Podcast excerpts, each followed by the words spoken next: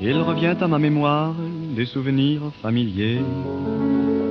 Je revois ma blouse noire lorsque j'étais écolier.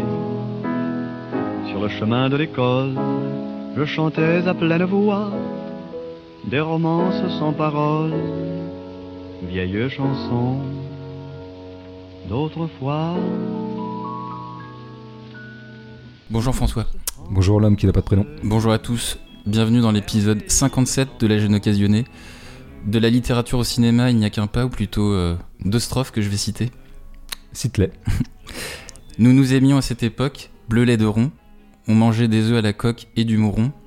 Un soir, tu me sacras poète, blond lait de rond. Descends ici que je te fouette en mon giron. Est-ce que ça te parle cet extrait? Euh, Ça ressemble à du Laforgue. Non, c'est pas ça du tout? Non, Ça serait quoi? Un mythe s'effondre en direct. non, c'est euh, Ça pourrait être du Rimbaud, mais non, ça me paraît si. un peu trivial Si, pour si. du Rimbaud. Bah si. Hmm, je suis presque déçu.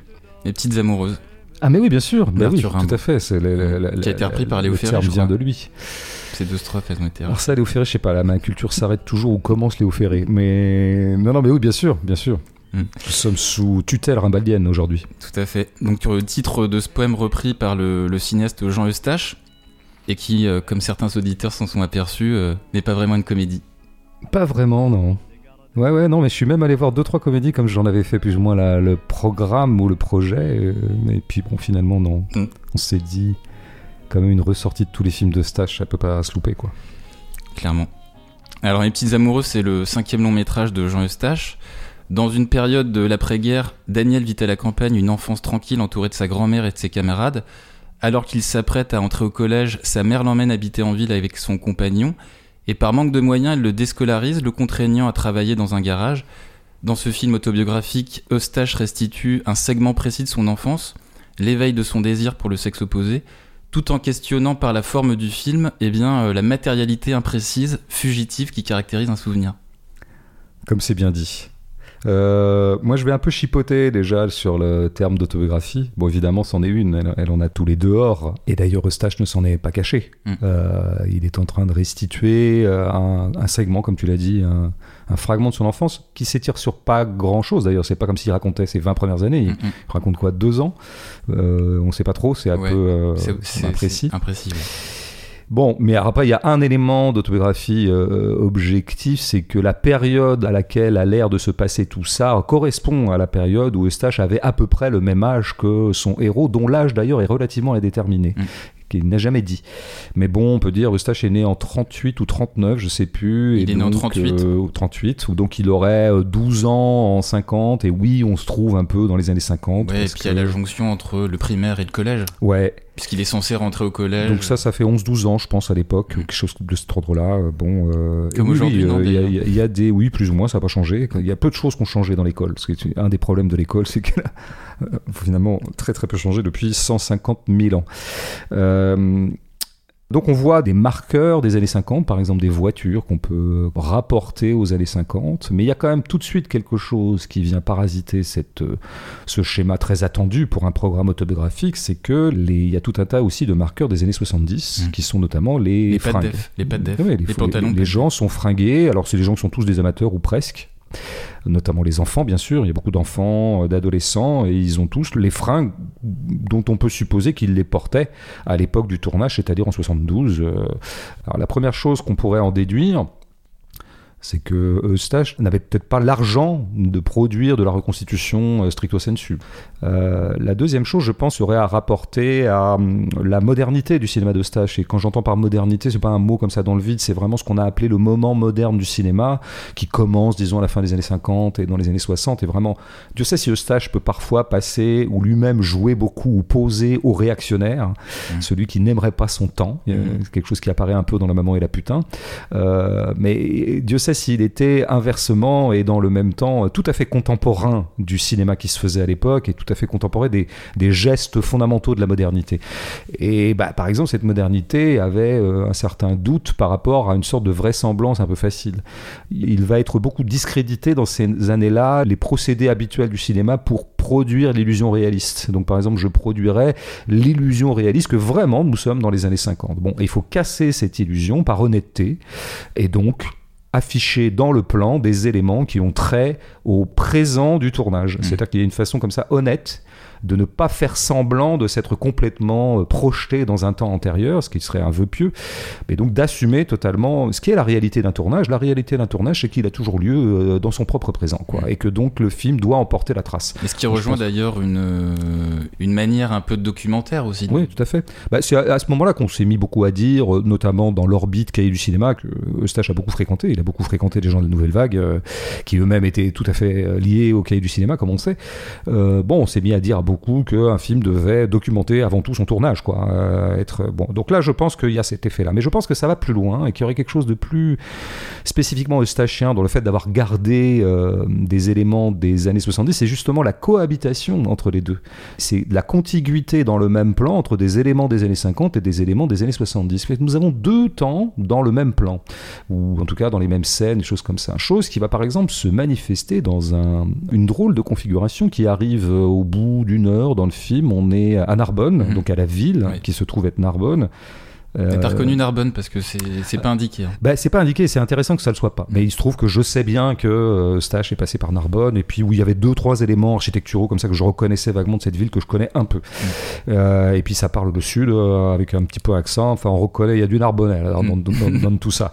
Euh, Et Pessac- Pessac, la c'est la est- première ville, c'est celui dont il est originaire vraiment. ouais, C'est celle fait, où il est avec sa grand-mère. ouais. Le tournage en fait a eu lieu à Varzy dans la Nièvre pour Pessac. D'accord. Tu sais que ça m'érotise totalement quand tu ramènes des infos comme ça. Ça, ça m'émoustille, vraiment. Je... Autant physiquement, il se passe rien entre nous deux, autant quand tu fais péter de l'info, euh, ça commence à chauffer. Euh, non.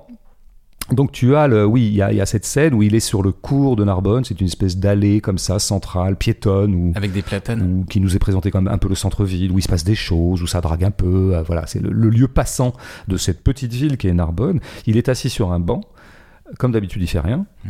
Et hop, cut. Et nous avons le contre-champ de l'autre côté de l'allée, où il y a des bancs aussi. Et sur un banc se trouve qui? Eustache. Jean Eustache lui-même. Ouais, J'allais en parler. Bah oui, Jean Eustache, euh, Jean Eustache à l'âge qu'il avait au moment du tournage, Ouais. c'est-à-dire, je pas, 35 ans par là.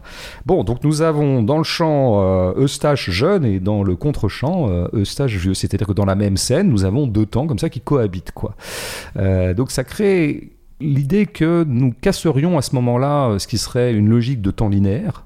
Donc on est projeté là dans ce temps où peuvent cohabiter plusieurs époques. Alors c'est quoi ce temps?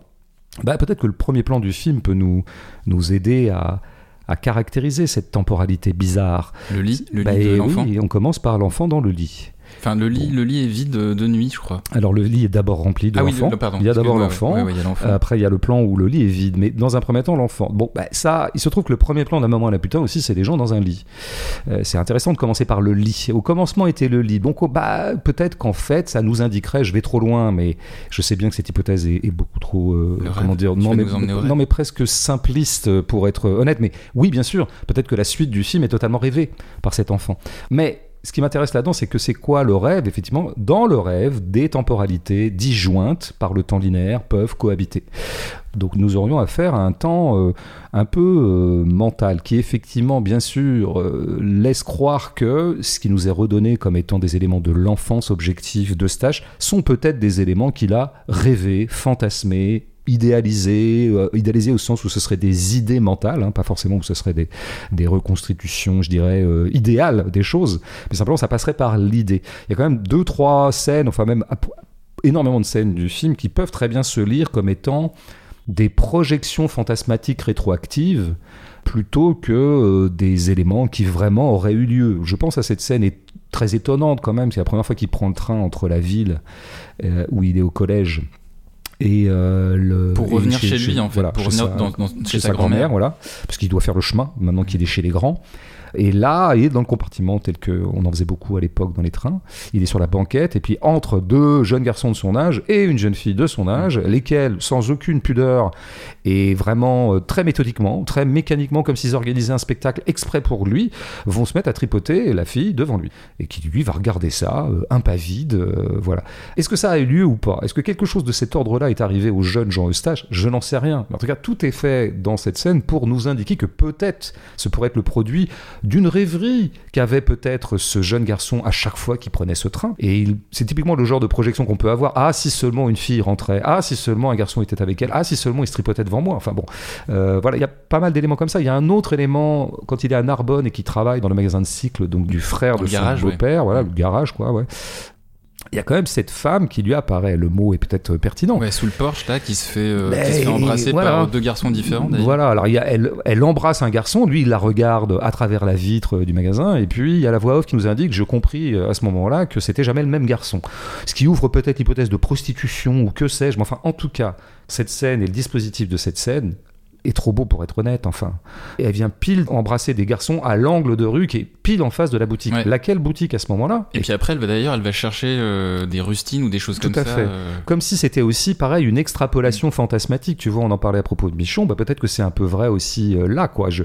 Et ce que j'imagine devient un peu l'équivalent de ce qui arrive véritablement. Mais surtout, la scène où elle est en train d'embrasser des garçons, elle est relativement irréelle. Pourquoi? Parce que c'est une scène nocturne. Tiens, nous revoilà du côté de la nuit, du côté du lit, du côté des rêveries nocturnes, qu'elles soient éveillées ou pas.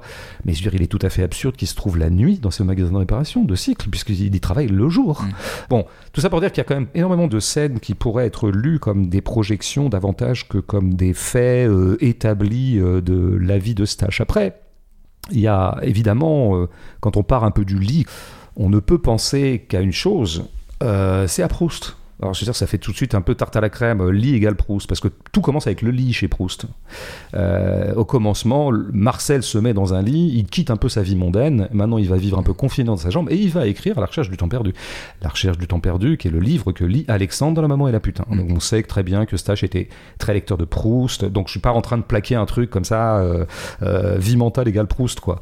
Et bah, Proust, dans Proust, ça commence dans un lit. Bah, la recherche commence dans Longtemps, je me suis couché de bonne heure, et nous avons les premières pages géniales de ce grand livre euh, qui témoigne justement du moment du coucher, le fameux coucher, et puis peut-être aussi le moment euh, d'indécision. Ça commence d'ailleurs les premières pages de la recherche, et ça c'est plutôt l'indécision au réveil, quand on mm. se réveille dans une chambre et que pendant un certain temps, notre euh, cerveau n'identifie pas encore exactement le lieu où on se réveille. Alors tu vois, indécision entre où est-ce que je me trouve, c'est suis-je bien où je suis, ça, ça ouvre quand même une sorte de liquéfaction de la notion de réel euh, factuel. Après, par rapport à la cohabitation des temps, on sait très bien que c'est ça l'opération de Proust. C'est le fameux temps retrouvé. Le temps retrouvé, c'est ce temps produit par la littérature, comme une espèce de magie littéraire, et c'est toute l'opération euh, stylistique euh, et formelle de Proust, c'est cet espace qui n'est pas en continuité de la vie, où tout est linéaire, euh, où bah, toutes les époques pourraient indifféremment être convoquées par la psyché, par la conscience, par les réminiscences. Bon, alors ça, c'est chez Proust, c'est très heureux. Ça, c'est une grâce en fait. C'est vraiment une, sorte d'épiphanie. alors c'est là que Proust et Eustache pour moi se scindent, hmm. parce que on peut pas dire que Eustache croit véritablement au temps retrouvé. Je crois même que euh, chez Eustache, le temps est toujours définitivement perdu. Et donc il y a peut-être le projet de restituer des choses, mais avec toujours le sentiment qui est communiqué euh, aux spectateurs qu'attention, on est bien d'accord que ce que je suis en train de faire ressurgir, un souvenir, un moment d'enfance, nous sommes bien d'accord que c'est définitivement perdu. Et ça, ça s'inscrit dans la mise en scène elle-même. Et ça, c'est une opération très, une alchimie très sophistiquée, qui commence d'ailleurs dès le début, puisque tu l'as déjà évoqué. Nous avons le plan de notre jeune héros dans le lit, et puis il y a un cut, et nous avons le lit vide c'est très étrange comme raccord, quoi. Alors, on peut l'expliquer narrativement. Bah, il s'est levé, puis après, on le verra déjeuner. Ok. Mais enfin, on voit bien qu'on a un effet de montage qui est voulu comme tel. À peine a-t-on disposé un corps, un corps dans un lit, que déjà, il est plus là. Et que déjà, s'imprime dans l'esprit du spectateur le fait que tout ce qu'on va voir, ce sont des gens qui, on est bien d'accord que je vais filmer des morts. Des disparitions, en tout cas. Et je veux qu'à chaque fois que je leur redonne vie, je veux bien vous faire ressentir qu'attention, nous sommes d'accord que je ne redonne vie qu'à des morts. Et d'ailleurs, la suite de ce début montre, comme rarement dans le film, parce qu'il y a très très peu d'inserts dans le film, euh, il y a un insert sur un, buffet, ou je sais pas, un meuble sur lequel sont des photos. Oui, c'est juste après le, lit. C'est juste après. Bon, c'est des photos de morts. Des photos probablement des parents de la grand-mère ou des grands-parents de la grand-mère. Ce sont des, morts. Et puis après, nous avons une succession de plans, euh, autour du générique d'ailleurs, où nous avons, tiens, il y a un cimetière qui débarque Qu'est-ce que c'est que ce plan de cimetière? Bon, On pourrait dire, bah oui, bon, bah c'est un village et un cimetière dedans. Enfin, quand même, il reste un peu longtemps dessus. Et puis après, nous avons l'église, puis nous avons l'école, l'école vide, l'école désertée. Les monuments aux morts aussi. Il y a hein. des monuments aux morts, les poilus. On est immédiatement cerné de mort dans cette affaire. Ça commence comme ça, quand même. C'est pas rien de placer un film sous ces auspices-là, si tu veux. Ça, Avec ça la donne chanson de, une- de Charles Trenet, Douce France. et alors j'en viens à la... Et, et- et tu fais bien d'en parler, elle est incroyable cette chanson Douce France, parce que on pourrait croire qu'à ce moment-là, euh, Eustache est en train de nous dire je vais faire un film nostalgique. Voilà, je suis nostalgique de cette période-là, et bah, je suis dépité de sa perte, et je vais la reconstituer. Et donc je vais faire un film in memoriam. Et d'ailleurs, il est écrit à ce Oui. moment-là, in memoriam, Pour deux personnes. Odette et Louis Robert, qui Ouais. sont euh, sa grand-mère Mm. et son grand-père. Moi, je le sais parce que il a un de ses films s'appelle Odette Robert, s'appelle aussi Numéro Zéro. Il y a deux titres possibles et il a filmé en plan fixe sa grand-mère. Bon, donc c'est elle, Odette Robert. Donc, in memoriam. Bon, donc je suis en train de faire un film qui commémorerait des morts et donc qui essaierait de commémorer une époque perdue, l'époque de mon enfance, quoi. Bon, ok. Sauf qu'avec Eustache, c'est toujours beaucoup plus fort que ça. C'est-à-dire qu'il y a cette chanson de Trenet, et cette chanson, elle est folle, parce qu'évidemment, comme toutes les chansons de Trenet ou d'autres, chantent toujours la nostalgie. Pas toutes, mais disons, c'est un peu la base, je dirais, humorale ou atmosphérique de toutes les chansons. France, cher pays de mon enfance. Ben, Douce France, cher pays de mon enfance. Bon, très bien, mais allons plus loin. De Parce qu'il se trouve que, un, cette chanson ne date pas de l'époque qu'on est censé reconstituer, elle date de 43, je suis allé, je suis allé regarder du coup. Et par ailleurs, cette chanson elle-même est dans la nostalgie de l'enfance de Trenet, qui elle date plutôt des années 10-20, je dirais. Trenet a dû naître au début du 20e, peut-être, quelque chose comme ça. Mm. Voilà. Et alors, non content de raconter, de- tu vois, on est toujours plus dans l'antériorité. Tu vois, il y a l'époque Eustache, il y a l'époque d'Eustache enfant, il y a l'époque Trenet, il y a l'époque de Trenet enfant.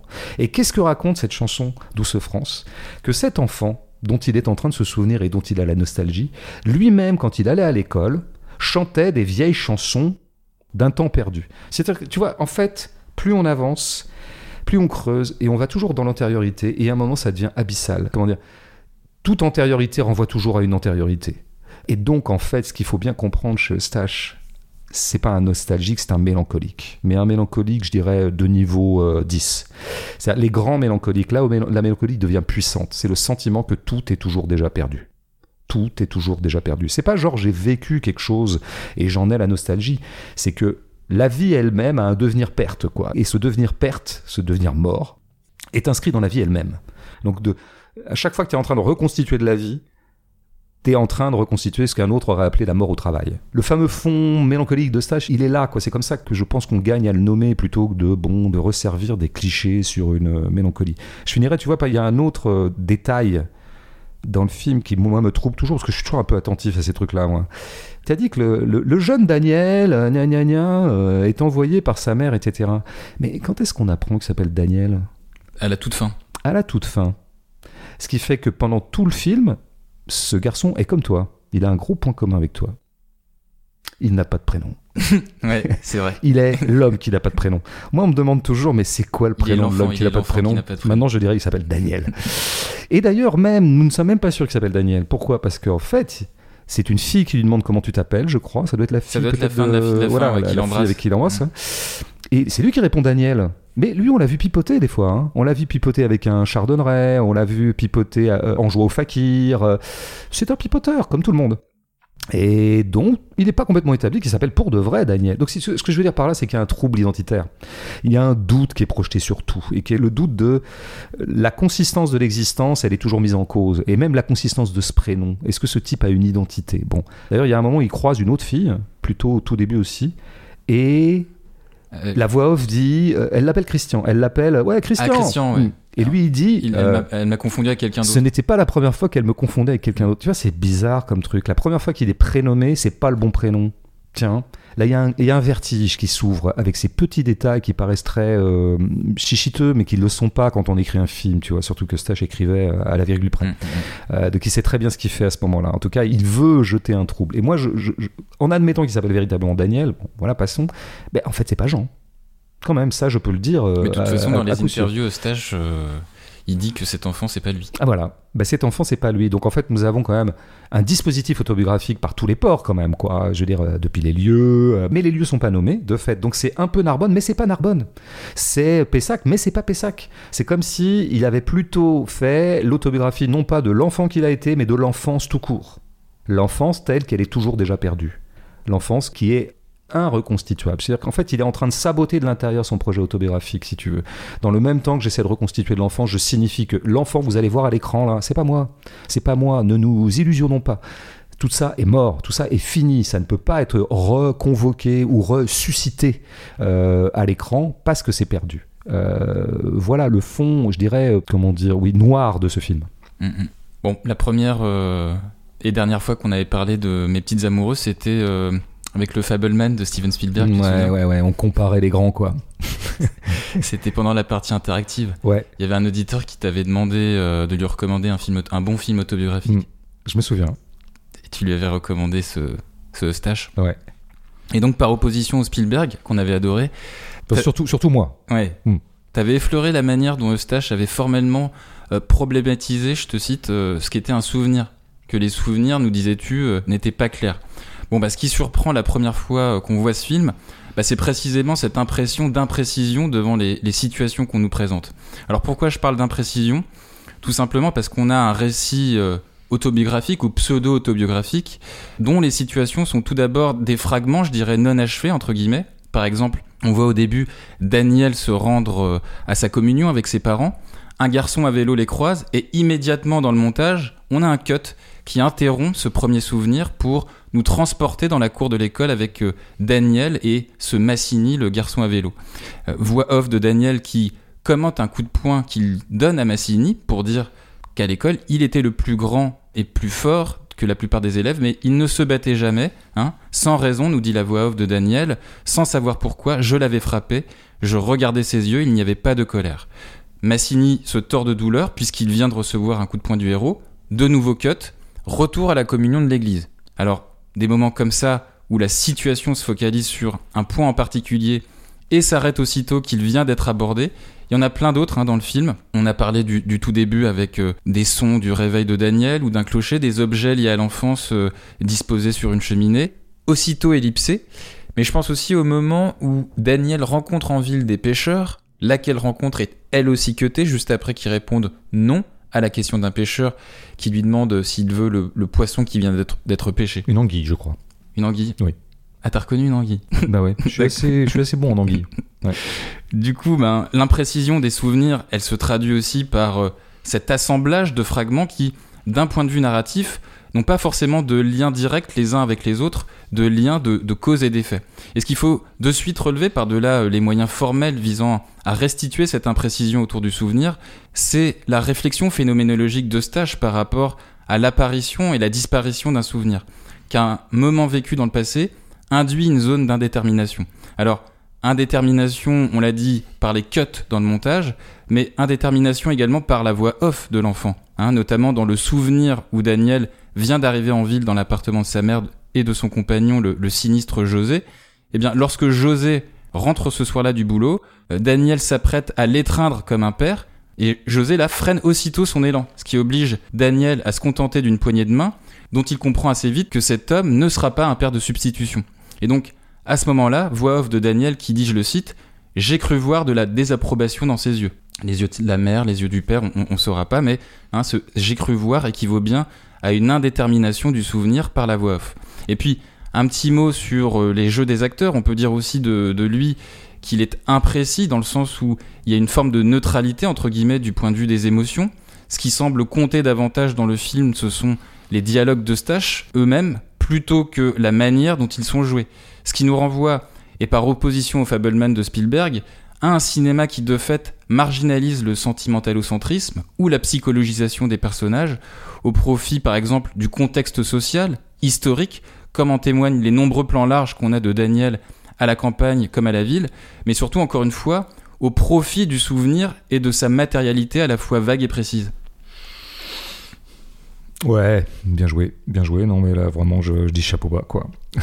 Moi, je m'arrêterais un peu sur la. Mm. Sur la voix off, tiens, puisqu'il y a de la voix off. Euh, cette voix off a deux caractéristiques Ouais. étranges. Il y a un truc qui m'a, Euh, qui m'a, ouais, ouais. ah, je te le dis, moi, moi, ce qui m'a, ce qui m'a paru étrange, c'est que c'est la voix off de l'enfant Daniel et non pas la voix off de Stache, par exemple. Tout à fait.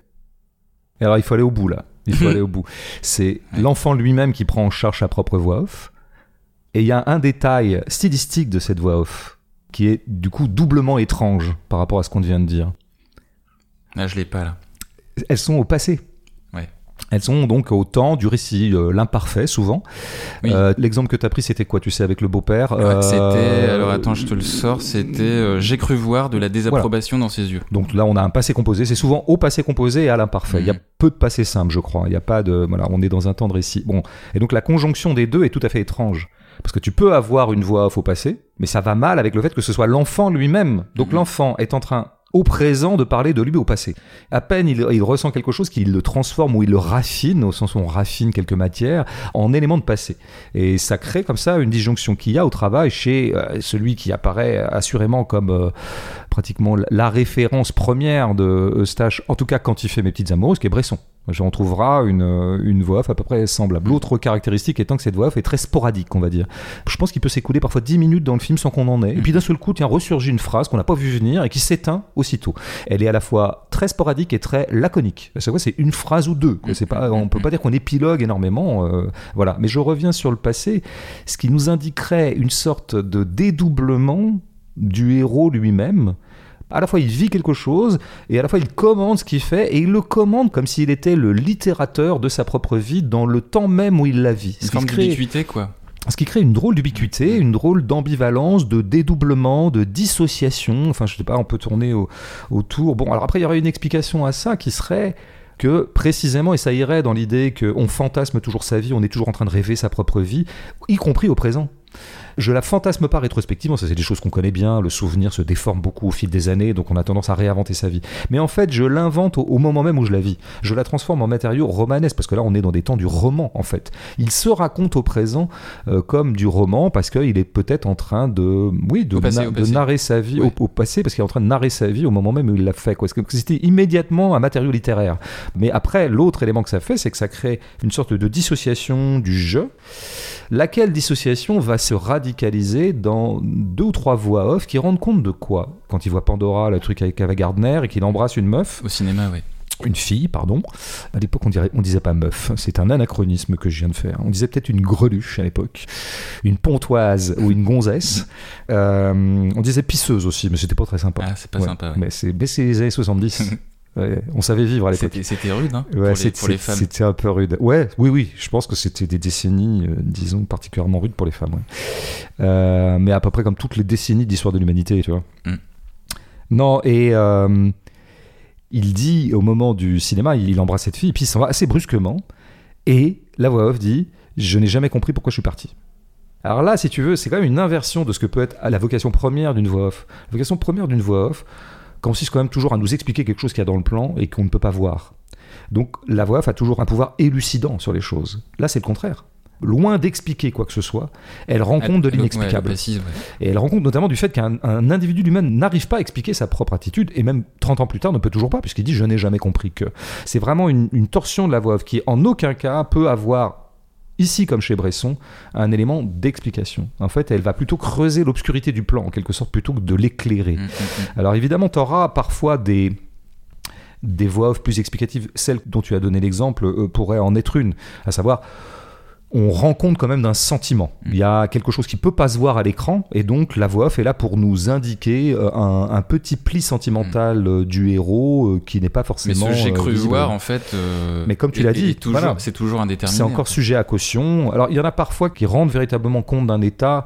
Par exemple, à un moment, il voit son patron en train de signer une facture, enfin de donner une facture à une cliente, et il dit euh, Ah ouais. J'ai trouvé cette facture particulièrement chère. Il le dit pas comme ça, Mhm. mais c'est.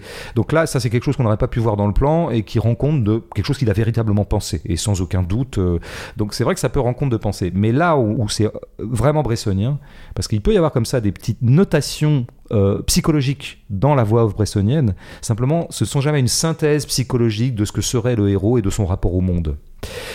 Il n'y a rien à en tirer en fait de ces voix off, si ce n'est une indication sur un moment. C'est vraiment quelque chose qui passe dans le cerveau comme ça, très furtivement. Et ça, c'est fondamental parce que L'idée n'est pas de constituer une espèce de portrait psychologique de ce héros. Il nous ferait connaître, grâce à la voix off, son intériorité, qui serait la voix off envisagée comme une espèce de béquille littéraire dans un art, le cinéma, qui a du mal à rendre compte de l'intériorité, puisque c'est un art de la surface. Eh ben, c'est pas ça du tout. Ces voix off maintiennent l'opacité du héros, opacité à lui-même. Mmh. Je n'ai jamais compris pourquoi j'avais fait ça. Opacité pour nous. Et ce qui fait qu'il y a quelque chose qui, qui reste totalement de marbre par rapport à ce héros, tout à fait opaque en mmh. fait, euh, jusqu'à une sorte euh, d'hermétisme.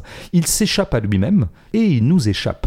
En t'écoutant, je pensais euh, à ce que tu disais en fait sur euh, le passé évoque du passé et en fait la voix off de la même façon repasse du vernis en fait d'opacité ou d'indétermination en fait, sur l'indétermination elle-même en Tout à fait. Donc on tombe dans un puits. Alors en fait après faudrait pousser un petit peu la chose pour aller rêver à, ce qui est quand même une chose que tu as abordée d'ailleurs et qui est vraiment au cœur de l'art de Stache et notamment de mes petites amoureuses, c'est que quand même la voix off, elle a aussi cette fonction chez Bresson. Elle permet en gros de maintenir un visage impassible. Parce que des choses que tu voudrais éventuellement faire comprendre sur ce qui traverse l'esprit du personnage à un instant T, tu n'as plus à les faire exprimer par le visage du, euh, du comédien. Ce qui permet de maintenir la fameuse neutralité, la voix blanche, que Bresson a théorisé et pratiqué et que je crois vraiment réinvesti puissance 10. Mm. Moi, je me suis dit en revoyant le film, je disais que c'était non seulement c'était un film bressonien, mais c'était sans doute le film le plus bressonien, du euh, de, tous les mm. temps, mais euh, film de Bresson compris. Mm. C'est plus bressonien que Bresson et presque une déviance maniériste effectivement. Mais en tout cas, nous avons affaire à un, héros relativement inexpressif, euh, ce qui n'est pas rien quand même. Je veux dire parce que ça crée évidemment un effet de froideur euh, le héros peut presque passer pour méchant d'ailleurs par moments. C'est-à-dire qu'il n'est pas toujours sympa. D'ailleurs, il fait des trucs des fois. Il ment. Euh, à un moment, il tire une, au pistolet bon, avec des petites boules. Il est un peu sadique. Hein. Il, est un peu sadique. il est un peu sadique. Donc, à aucun moment. Alors, et je crois que ça, c'est quand même la base.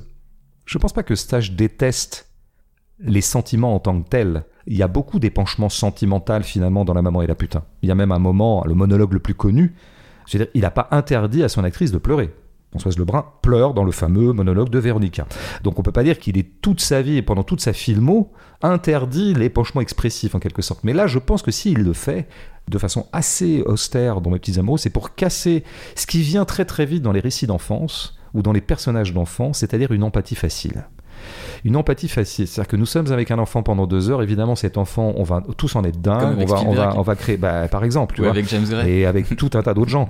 Euh, c'est presque un, passage obligé ou un phénomène mécanique de tout récit d'enfance, c'est qu'à un moment, on est copain avec l'enfant, quoi. Lui, il veut pas créer ça. Autant il peut y avoir un personnage qui peut épancher des sentiments, ça ne vaut pas pour autant chez Eustache l'idée que le spectateur doit communier sentimentalement avec son personnage. Mais je pense qu'il y a il y a deux autres explications à cette stratégie, euh, disons, inexpressive. Hein. le refus de l'expressivité. Euh, je crois qu'il y aurait peut-être une raison assez euh, qui aurait à voir y compris chez les adultes hein, d'ailleurs. Y compris chez les adultes, c'est pas l'enfant, mais c'est uniformisé. Voilà. Peut-être que ça pourrait, je veux pas psychologiser à outrance, mais avec Eustache, je trouve qu'on, d'ailleurs, on psychologise beaucoup trop les films de Eustache à la lumière de ce qu'on connaît de Eustache et mm. notamment à la lumière de sa fin. Mm. Eustache était quelqu'un fondamentalement dépressif et ça s'est mal terminé. Il a porté jusque dans ses dernières conséquences la, dépression en se suicidant et jeune en plus. Bon, donc ce qui, crée comme ça, euh, voilà. Euh, et je trouve qu'en général, le commentaire eustachien est assez euh, coloré ou recoloré à l'aune, euh, la lumière de sa fin. Et ça, il faut éviter ça. Il n'en reste pas moins vrai que je pense qu'il y a quelque chose de fondamentalement dépressif chez lui, y compris dans son cinéma. Donc peut-être que ce choix d'inexpressivité produit une froideur et une incapacité à sentir une incapacité à sentir qui était peut-être celle du dépressif Eustache, et dont on a la trace d'ailleurs dans le film à travers la mère. Drôle de figure, la mère. D'abord jouée par Ingrid Caven. J'ai pas regardé le détail, je sais pas pourquoi il est allé chercher Ingrid Caven, qui est donc à l'époque une actrice bon, je allemande. qu'il l'a rencontrée à Cannes, euh, et puis je sais pas, il, a proposé ça, c'était le moment, il avait sous la main, et puis. Euh, alors qu'apparemment, elle jouait que des rôles de bourgeoise, en fait, au cinéma. Ouais, bah, surtout, elle, était très. Pas, de euh, prolo, quoi. Elle était accaparée par Fassbinder, dont elle était mm. d'ailleurs la compagne, voire l'époux, je crois, à l'époque, et on la voit dans quelques films de Fassbinder. Et il se trouve qu'après, elle est devenue la compagne de Jean-Jacques Schul, qui est un des meilleurs amis de Stache. Alors, est-ce que la connexion s'est faite comme ça. Où est la cause, où est l'effet, je ne sais pas. Mais en tout cas, le casting reste étrange parce que de fait, elle a comme ça des poses de grande bourgeoise et presque de chanteuse de music hall, ce qu'elle fait un peu, je crois, dans un Fassbinder ou deux, et pas du tout, disons, la tête d'une mère prolo de Narbonne dans la France des années 50. Donc il y a une espèce comme ça de, distorsion de casting, ce qui est très intéressant, hypothèse antinaturaliste hein, qui irait un petit peu avec le reste. Il n'en reste pas moins vrai que Ingrid Caven ou pas, elle trimballe de plan en plan une espèce d'apathie, de neurasthénie, de déprime. Là, je ne sais pas si c'est de la dépression ou de la déprime, sans doute d'alcoolisme aussi. Il y a un moment où il y a une scène notable où elle a la main sur le, sur la bouteille, la bouteille comme une espèce de figuration théâtrale de son alcoolisme, parce que par ailleurs on ne la verra jamais boire, parce que Eustache ne tombe pas dans ce genre de débilité, genre faisons une scène où on voit euh, cette personne ouvrir une bouteille, comme ça on comprend qu'elle est alcoolique. On pourrait peut-être être un peu plus inventif des fois au cinéma. Donc comme s'il y avait une espèce de matrice dépressive, parce que c'est quand même la maman. La maman qui est le principe de vie, si elle est dépressive, c'est comme si le principe de vie était saboté de l'intérieur. Et la maman est aussi prodigue en sensibilité et en tendresse, c'est a priori sa vocation. Et si elle-même est incapable de ça, elle est relativement froide avec son enfant, et elle est un peu brutale aussi. Elle lui interdit le collège, elle lui impose un beau-père, elle lui impose de bosser. Enfin, c'est quand même une, une maman un peu, pas fouettarde, mais voilà. Bon, bah, est-ce qu'on n'aurait pas l'explication d'une incapacité à la tendresse et à la sensibilité qui se manifesterait donc formellement dans l'art de Stache et notamment dans mes petites amoureuses par l'inexpressivité des acteurs. Ça, ça serait l'hypothèse psychologique. Mais j'en ai une autre qui me paraît plus intéressante quand même, et, peut-être moins spéculative. Et peut-être qui nous permet de mieux comprendre toujours mieux Bresson.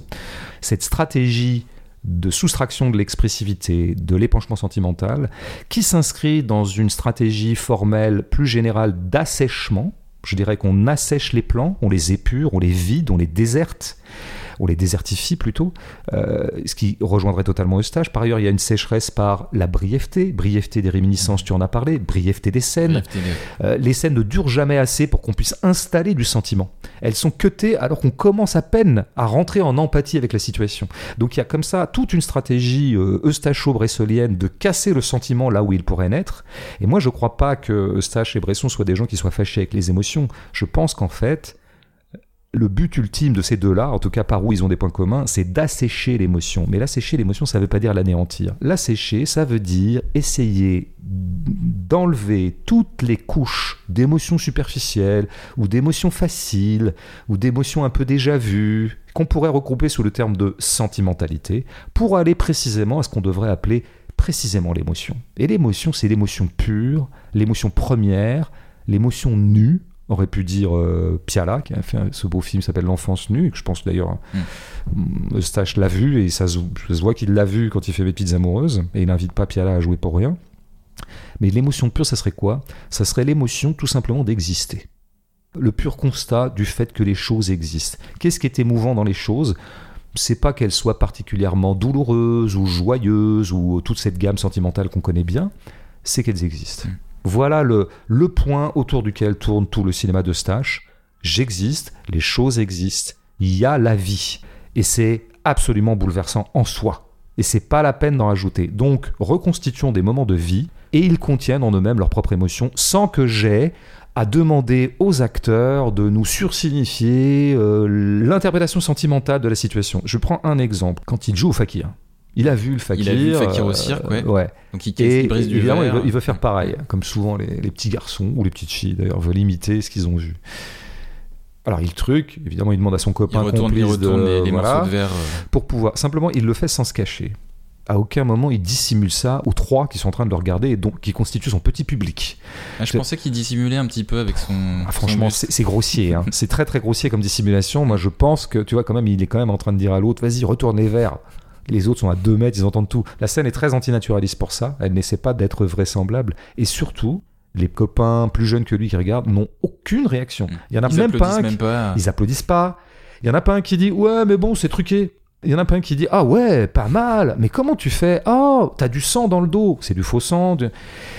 Qu'est-ce qui reste au bout du compte de cette scène? À partir du moment où tu retranches tout ce qui pourrait expressivité sentimentale des acteurs même de la scène, eh ben il reste la scène elle-même, la chose même. Un type fait ça. C'est-à-dire qu'une espèce de factualité pure. Et ça, c'est au travail dans tout le film, de façon très étonnante, parce qu'en général, les autobiographies, y compris telles que tu l'as décrite, à savoir, on fait revenir un peu des choses comme ça, des flashs. Euh, en général, qu'est-ce qu'on a fait revenir? On l'avait vu avec Sorrentino. puisque c'est un des autobiographes qu'on a traité ici, Mm, mm. euh, on fait revenir les images marquantes La tante. Et dont on comprend pourquoi elles ont été marquantes. Alors peut-être le fakir, c'est une image marquante, mais le reste du temps, le film est tissé d'images totalement anodines, de choses dont on ne voit pas qu'elles aient pu marquer le jeune Jean ou Daniel ou aucun des deux. Tu vois, par exemple, il y a un truc qui revient trois fois, je crois le, ouais. c'est quand ils filment longuement les trois sur leur bécane. Mm. Tu vois, lui, il est au centre et il y en a un qui est devant, l'autre qui est derrière. Juste avant qu'il fasse le petit coup avec le pistolet et la fille. Voilà. Mais il y a un autre moment où on les voit et on les voit, ils vont nulle part. En fait, ils les déposent et puis hop, au revoir. Euh, Oui, c'est un peu cocasse. euh, Trois garçons sur un vélo. Enfin, ça pisse pas haut quand même. Tout le monde a fait ça. euh, Ça s'est toujours fait, ça se fait encore. Non, je pense que c'est prendre le moment pour ce qu'il est. Et bah, puisque ça a eu lieu, eh ben, je le filme. Mm. Et que ça rejoindrait peut-être ce que tu disais sur Sophie Le Tournaire. Peut-être euh, il y a une, euh, une intention de peintre Ouais, de le- restituer ça en Tout fait. à fait, sachant que le soubassement, Ce c'est marrant que t'en parles maintenant parce qu'il y a un film sur le jardin des délices de Bosch et c'est Johan Oleipik, euh, le, le grand complice de, de Stache, qui apparaît dans Mes petits amoureux, je crois d'ailleurs, en tout cas dans La maman et la putain, et qui dit un texte sur euh, le jardin des délices dont on voit le détail à l'écran. C'est presque un film pédagogique. Et la, la grande euh, hypothèse de- de- du texte, c'est que ce tableau ne montre rien d'autre que ce qu'il montre. C'est-à-dire qu'en fait, une espèce de refus de l'analyse métaphorique de ce tableau connu de Bosch. Et ben voilà, il y a quand même une espèce de goût pour l'immanence. Les choses sont ce qu'elles sont. Et je n'ai pas besoin qu'elles soient davantage que ce qu'elles sont pour légitimer le fait que je les filme. Tu as parlé tout à l'heure de la scène de pêche tout à l'heure, quand il voit des pêcheurs. Je... Bon, je dis, mais il se passe rien. C'était celle-là Euh, dont je vais te parler. ouais. Tout à fait, il se passe rien. C'est-à-dire qu'il arrive, il dit Ouais, tu veux une anguille? Non. Point. Et comme tu l'as très très bien entrevu toi-même, ces moments valent tellement dans leur pureté, indépendamment de leur intérêt intrinsèque, qu'en général, ils n'ont aucune suite. Parfois, on retrouve juste des personnages, mais à d'autres endroits de la, Ouais. de la ville ou de la campagne. Mais sans qu'il y ait de continuité d'action, si tu veux, par exemple, tu vois le- notre fameux Massini là, on peut, alors dans n'importe quel film, tu vois, le- Truffaut ou d'autres, ça serait le début de tout un épisode Massini. Mm. Quoi, il m'a filé un coup de poing dans le ventre, bon, le lendemain il va se venger, ou alors au contraire, ça serait le premier moment d'une rencontre évidemment problématique. Au départ ils se détestent, puis en fait après ils vont devenir copains. Le truc qu'on a vu mille fois, tous les scénarios racontent ça. Ben là c'est pas ça. En fait Massini on le reverra jamais. Donc c'est un pur moment qui est parti comme ça, qui est à peine nous est-il apparu qu'il est déjà reparti, avec cette idée que c'est vraiment, bah oui, je fais ressortir de la mort furtivement quelque chose et retourne à la mort, ce que peut d'ailleurs suggérer la pratique du fondu au noir, hein, qui est très récurrente dans le film. Tu vois, c'est comme si les choses émergeaient du noir et y retournent. Elles ne cristallisent rien narrativement dans le film. Ce qui fait qu'au au bout du compte, tu as résumé tout à l'heure le film euh, dans ton introduction. Euh, le film raconte un mec, il est jeune, euh, bon, à un moment, ouais, bah, il rejoint sa mère à Narbonne, ouais, il peut pas aller au collège, euh, c'est pas bien, il se met à bosser. Ok, c'est quand même pas grand chose. Et non seulement c'est pas grand chose, mais on casse totalement le code habituel des récits autobiographiques, c'est-à-dire qu'on n'avance pas, on tourne en rond.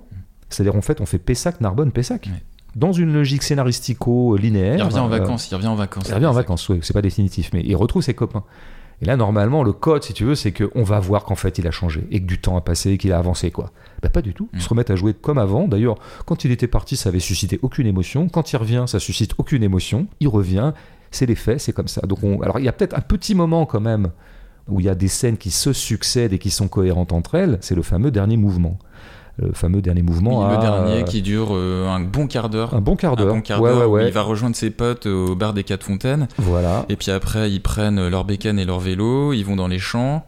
Enfin, ils, vont, ils vont à Sainte-Marie. ils disent on va au bal de Et Sainte-Marie. d'ailleurs, ils doivent traverser une rivière Ouais. à l'aide d'une barque. Ouais. Donc on suit tout ça jusqu'au moment où ils arrivent dans un petit village devant une épicerie Ouais.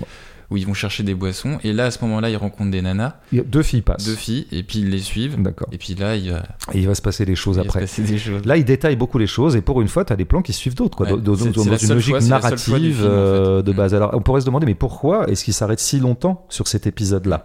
Euh, Moi, d'abord, je me suis, il y a un truc fou, c'est comment il détaille le parcours. Ça aurait été réglé en une ellipse dans n'importe quel film, ça. Je veux dire, les 15 bornes, on les aurait franchis en une ellipse. Lui, il détaille à mort, quoi. Puis il faut les tourner, ces trucs-là, tu vois, c'est du travelling. Bon. Moi, je crois que l'hypothèse psychologique, c'est de faire sentir à quel point les garçons ont faim. Tout ce moment où ils sont en route, là, où ils, sont, où ils avancent, ils, Ils ont faim de, de filles. ils ont faim de filles. Ils ont pas faim de Mr. Freeze. Non, ils ont vraiment faim de. Voilà. Eh, on peut l'avoir euh, à cet âge-là, et, et même après, j'ai envie de dire. Enfin, à cet âge-là, euh, pas moins que euh, par la suite. Donc, ça, ça serait l'hypothèse psychologique. Mais je crois qu'en fait, Comme d'habitude avec Eustache, il y a toujours la psychologie éventuellement en première euh, analyse, et puis il y a le fond ontologique. Moi, je pense que c'est un cinéma ontologique. C'est pas un mot que j'utilise tous les jours, mais là vraiment, je crois qu'il s'impose. Ce qui l'intéresse, c'est que ces choses-là ont lieu. Je pense qu'il a vécu ce parcours à vélo vers les filles et il le restitue pour le restituer. C'est des gens qui font du vélo. Ils ne font rien de plus que du vélo ou de la moto ou des choses comme ça. Et alors après, par la suite, on pourrait se dire pourquoi est-ce qu'il détaille à ce point-là les manœuvres qui vont mener au baiser. Il les détaille vraiment avec un sens d'ailleurs du point de vue, des angles, des cadrages qui est tout à fait exceptionnel, qui est assez proche, je dirais, d'un cinéma classique. Et on pense beaucoup au western, euh, dont Eustache était, était très fan. Il y a presque un 360 hein, sur le premier baiser. Euh. Ouais, ouais, il y a des très belles choses, mais, mais dans un premier temps, quand ils sont sur la route, là, il y a une sorte de précision, si tu veux, des prises de vue qui indiquent toujours que c'est une histoire de distance. Où sont les filles Où sont les deux qui les suivent Où est le peloton des mecs qui, évidemment, sont des concurrents potentiels Parce que si on est deux et qu'elles sont deux, ça marche, mais si on est douze et qu'elles sont deux, ça marche pas. On a tous connu ça. Et donc après, c'est des histoires de positionnement. Faut se positionner bien quand ils sont en train de marcher près de la fille, à sa gauche, à sa droite. Ah, puis là, je profite d'un sentier pour passer devant comme une échappée du Tour de France. Bon, tout ça est absolument détaillé par Eustache avec une méticulosité formelle euh, tout à fait exceptionnelle qui montre vraiment que c'est un, un extraordinaire cadreur. Mais pourquoi, encore une fois, détailler à ce point-là? Parce qu'en fait, ça mène pas loin cette histoire. Oui, c'est vrai qu'il a, grâce à une manœuvre habile, il a réussi à avoir la fille, cette jolie jeune fille, euh, et il y a le baiser qui arrive. Bon, mais c'est même pas le premier baiser. On aurait compris cette espèce de montée en dramatisation. Ah, parce qu'il y en a eu un dans le cinéma. Bien sûr. Donc il n'y a même pas cette espèce de code habituel des autobiographies, la fameuse première fois. C'est pas une première fois. Par ailleurs, à peine le baiser a eu lieu qu'il n'a plus lieu. Enfin, je veux dire, on se quitte. Et par ailleurs, comme d'habitude, ce baiser n'aura aucune suite. Hmm. Cette, euh, parce qu'elle lui euh, propose de le rejoindre euh, un dimanche, mais lui il sait que dimanche il sera pas là, il, sera, il retournera à la campagne. Voilà, ils se referont jamais. En fait, donc ça mène à rien. Ça mène comme d'habitude avec le stage. Les seuls dénouements des scènes de stage, c'est l'extinction. C'est-à-dire que les deux filles dans un très beau plan, pour une fois, on n'utilise pas la fermeture à l'iris comme il le fait parfois, ou le fondu au noir, mais plutôt elles disparaissent dans la profondeur. C'est très très beau ça. Je veux dire, on les suit jusqu'au bout en fait, jusqu'à ce qu'elles disparaissent derrière les arbres. Et c'est important qu'elles disparaissent. On les a suscitées au sens biblique du terme et maintenant on les fait disparaître. Donc au bout du compte, cette scène qui aura quand même constitué une sorte de montée en aventure, un peu quand même il s'est passé des choses, il y a un côté western, on a essayé de pousser un peu les boutons narratifs pour une fois. En fait, elle n'est pas plus importante objectivement que les autres. Et pourquoi est-ce qu'il l'a raconté en détail? Ben Parce que, encore une fois, tout mérite d'être raconté euh, en détail. Il y a un truc, à un moment, je finirai là-dessus, sa mamie, qu'elle a l'air de tant aimer, sa mamie qui est jouée par euh, Jacqueline Dufresne, qu'on retrouve dans La Maison des Bois de, de Piala. Voilà, mais non, t'as fait le job, c'est bien. J'ai failli le dire, mais je pense que ça, c'est le genre de truc qui t'ont pas échappé. Non, ce qui continue de tisser des ponts entre Pierre et Eustache, qui, je crois, se reconnaissait une sorte de solidarité prolo dans la petite bande des cinéastes français de l'époque. Euh, ils étaient tous les deux euh, autour de la nouvelle vague, mais avec des et en marge, toujours en marge de la nouvelle vague. Et ils étaient un peu la branche prolo de cette bande-là, et je pense que ça créait une sorte de connivence et d'amitié entre eux. Et donc, bah oui, par exemple, il avait sans doute repéré cette mamie qui est Mamie Jeanne, je crois, ou Mémé Jeanne, ou Maman Jeanne, mm. dans La Maison des Bois, et elle est absolument inoubliable comme d'ailleurs la Maison des Bois euh, elle-même. Comme son mari, le feuilleton elle-même. Pierre Doris, son mari, qui était un chansonnier de l'époque et qui est super dans le film Enfin tout est grand dans la Maison des Bois, qui est peut-être ce que Pierre a fait de plus beau. Qui est une série. Hein. Qui est un, feuilleton, on disait à l'époque. On disait pas série. Voilà, c'était le bon temps. Euh, mais donc, elle dit quelque chose quand il revient après son long passage à Narbonne. Il est enfin de retour pour les vacances. Il se retrouve et elle lui dit Bah alors raconte. Et il répond quoi? Euh, Raconter Quoi? Il n'y a rien à raconter. Rien n'a eu lieu à Narbonne. Un peu comme Romain Duris dans l'auberge espagnole. Mais je pense que c'est. Mais Eustache, à mon avis, avait vu l'auberge espagnole quand il a écrit. Mais disais bon, enfin d'après mes renseignements, et je me suis, j'ai beaucoup potassé. Je peux, euh, je peux l'attester. non, mais rien n'a eu lieu que ce qui a eu lieu, quoi. Et ce qui a eu lieu. Euh, il n'y a pas grand chose de plus à en dire que le fait que ça a eu lieu. Et qu'il n'y a pas grand chose de plus à dire de ce que je filme que le fait que je suis en train de le filmer. Et pourquoi est-ce que je le filme? Parce que ça vaut d'être filmé dans la mesure où ça existe. Point. C'est ça l'ontologie euh, de stage. Puis il y a une autre réplique, à un moment, ils sortent du cinéma avec un, un mec qui est un peu plus âgé que lui, un peu plus grand, un Narbonne. Juste avant euh, de censément rentrer au collège. Ouais, ne fera voilà. Pas. Et donc ce garçon-là lui demande si le film lui a plu. Et euh, Daniel, appelons-le comme ça, répond ouais. Et lui, il lui dit moi pas du tout. J'aime pas les films d'aventure. On ne peut pas y croire. intéressant ça. C'est pas genre c'est un film d'aventure que je n'ai pas aimé parce que je n'y ai pas cru. C'est que puisque c'est un film d'aventure, je ne pouvais pas y croire. Et pourquoi je ne peux pas croire un film d'aventure? Je ne peux pas croire un film d'aventure parce que la vie n'est pas une aventure. La vie ne s'agence jamais en aventure, chose qu'on a déjà vu avec quelques-uns de nos cinéastes chouchous. Mais là, c'est particulièrement vrai chez Eustache. Il refuse totalement le fait que euh, la vie puisse être comptée comme si elle était une aventure. Si, la vie est une aventure, tout à fait. Elle est une aventure dans le sens où vivre en soi est une aventure. Vivre en soi. La vie brute, tu vois ce que je disais tout à l'heure, la vie nue. Voilà. Pour moi, c'est ça le sujet de Stache. Ce qu'il cherche tout le temps dans tous ses films, c'est qu'il cherche toujours à saisir de la vie. C'est vraiment la vie nue, la vie dans son plus simple appareil, en quelque sorte. Quoi. Et c'est vraiment ça. Il y a une autre chose qu'on disait beaucoup à l'époque dans la sphère intellectuelle, c'était à, propos d'une certaine littérature d'avant-garde. Peut-être que je l'ai déjà cité dans une gêne, je sais plus. On disait, c'est pas l'écriture d'une aventure, c'est l'aventure d'une écriture. Mais je pense que moi, je ne vois que ça dans mes petites amoureuses. Je vois effectivement l'histoire d'un jeune garçon et d'un jeune prolo empêché. Mais je vois surtout Eustache en permanence en train de véritablement euh, mettre en crise les automatismes habituels de l'autobiographie et restituer sa conception non pas de l'amour, non pas du sexe, non pas de l'enfance, non pas du prolétariat, non pas, mais sa conception de la vie. C'est dans cette quintessence-là qu'il opère. Mmh. Alors il y a une citation de Stache euh, que je trouve intéressante pour la suite de notre analyse à propos des, petites amoureuses. Et il disait, je le cite, ce film-là, c'est le passage d'un enfant de la vie normale à la marginalité, alors que tous mes autres films se situaient dès le début dans la marginalité. Fin de citation. Alors on pense forcément euh, à son film le plus connu dont on a parlé, La maman et la putain, qui bah, en effet situait ces trois personnages en marge des unions conventionnelles, en marge du monde du travail, mais pour en revenir aux petites amoureuses, ce qui m'intéresse dans cette citation, c'est cette idée du passage. Hein, passage, on l'a dit, de la campagne à la ville, passage pour Daniel de l'école au monde du travail, d'un environnement majoritairement peuplé d'enfants à celui d'adultes, et puis du point de vue de son corps, je dirais qu'on a surtout le passage d'un enfant euh, actif lorsqu'il était à la campagne, hein, qui joue, fait des bêtises, à un corps relativement assis, statique, qui observe.